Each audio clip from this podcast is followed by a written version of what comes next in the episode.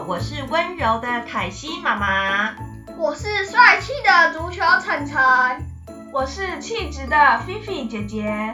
来听我们说故事喽！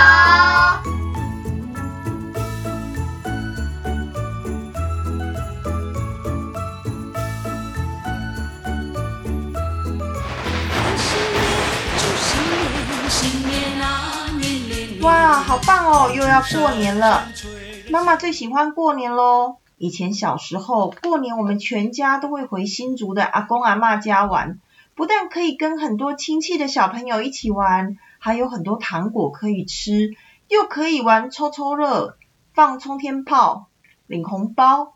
妈妈还会带我们去买新衣哦。小时候每次想到过年，就忍不住笑出来耶。我也好喜欢过年啊！不但可以放长假。还可以拜年领红包，还可以一直吃糖果，还会穿美丽的红色新衣，还有可以逛迪化街的年货大街，好开心啊！对了对了，我还很喜欢每年除夕夜过十二点，大家放鞭炮的声音，好热闹。但是我最爱领红包了，只是妈妈都不把红包钱给我们，说要存银行。妈妈，今年你要多留一点给我哦。嗯，这个让妈妈好好思考一下。你忘记我上次还在你的玩具桶里找到红包钱吗？我看妈妈还是好好的帮你存起来比较妥当。但是现在过年的味道已经跟妈妈以前小时候差很多了哦。虽然如此，过年还是一个令人相当期待跟开心的重要节庆。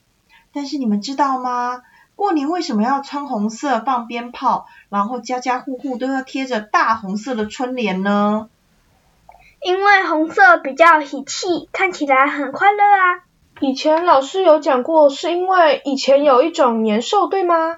哎，没错没错。今天呢，我们就来讲讲以前过年可一点都不开心，因为过年这个时间呢，正是年兽要出来吃人的可怕时间哦。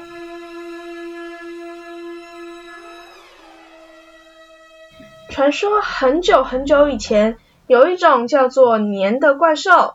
这种怪兽头上长了两只角，眼睛大大的瞪着人，非常凶猛可怕。每年时间一到，年兽就会从山上下来到村里吃村民养的猪啊、牛啊、鸡啊，把整个村庄弄得乱七八糟。更可怕的是，它如果吃不饱，还会吃人。所以，每当年兽快要出现的时候，村民们都会很害怕的躲到深山躲避年兽。在某一年除夕夜，这个村庄里来了一个没有人见过的老乞丐。这个老乞丐拿着拐杖，留着长长的白胡子，看起来跟一般的老乞丐有点不同，看起来有点像个神仙。请问有人可以给我一点吃的吗？我肚子好饿。还是有一些不要穿的衣服，可以给我一件吗？真的好冷啊！哎呀，走开走开，我们忙着收拾东西要去躲年兽了啦，不要吵我们啦！等一下我们晚了被年兽吃掉可就惨了。老乞丐沿途乞讨，但是都没有人理他。就在他难过的流下的眼泪的时候呢，这位老兄啊，快躲到我家里来吧。我弄点东西给你吃，但是你吃完啊，就要赶快跟着村民上山躲起来，不然等一下年兽来了就把你吃了，可就惨了呀。那你怎么不上山呢？哎呀，我年纪大了，也爬不动了，我就在家里静静等着吧，一切生死听天由命了。你真是一个好心人。今天就让我留住一晚吧，让我看看什么是年兽。千万不要啊！你赶快上山吧。老婆婆不断的劝说着老乞丐，但老乞丐就是不听。老婆婆只好答应他的请求，让他住上一晚。当天晚上，年兽果然从山上来到村里，但放眼望去，只有老婆婆家灯火通明。整个门和窗户都贴满了红纸，年兽看见亮光，觉得家里有人可吃，就大步的往老婆婆家中跑去。但就在这个时候，忽然听到噼里啪啦的鞭炮声，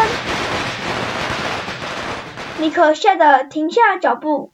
这时，老婆婆大门被开了起来，老人走了出来，手中拿着炮竹，往年兽丢了过去。年兽吓死了，马上落荒而逃。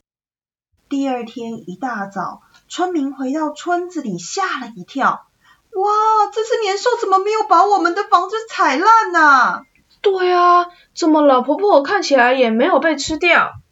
对，但是你们看，老婆婆家外面都贴了红纸，院子里面有一堆炮竹在柴火中噼里啪啦作响，怎么会这样？我们赶快去看看。老婆婆啊，你怎么都没事啊？到底发生什么事了？昨天的老乞丐原来是神仙，他用红纸跟炮竹赶走了年兽，真的是幸好有他的帮助，不然我早就老命不保了。事情一传十，十传百，大家知道年兽被赶走后，都跑到亲友家一起抱着道贺。从此之后，大家都知道赶走年兽的方法了。对啊。年兽怕红，怕巨响，怕火光，于是每到过年，家家户户都会贴春联、放鞭炮，除夕夜晚上也会灯火通明，就是我们说的守岁。而且初一时候互道恭喜。是啊，所以你们知道过年为什么要穿红色、拿红包跟放鞭炮了吧？是啊，这样我了解了。所以过年可以跟大家一起相聚说好话，就是这个意思哦。以前的人可能过了个年就不见了。没错哎，我好期待接下来的过年哦。但是过完年就要上课了，我很不想。嗯，今天说完了这个故事，大家就知道过年的由来了吧？小朋友，你准备好怎么过年了呢？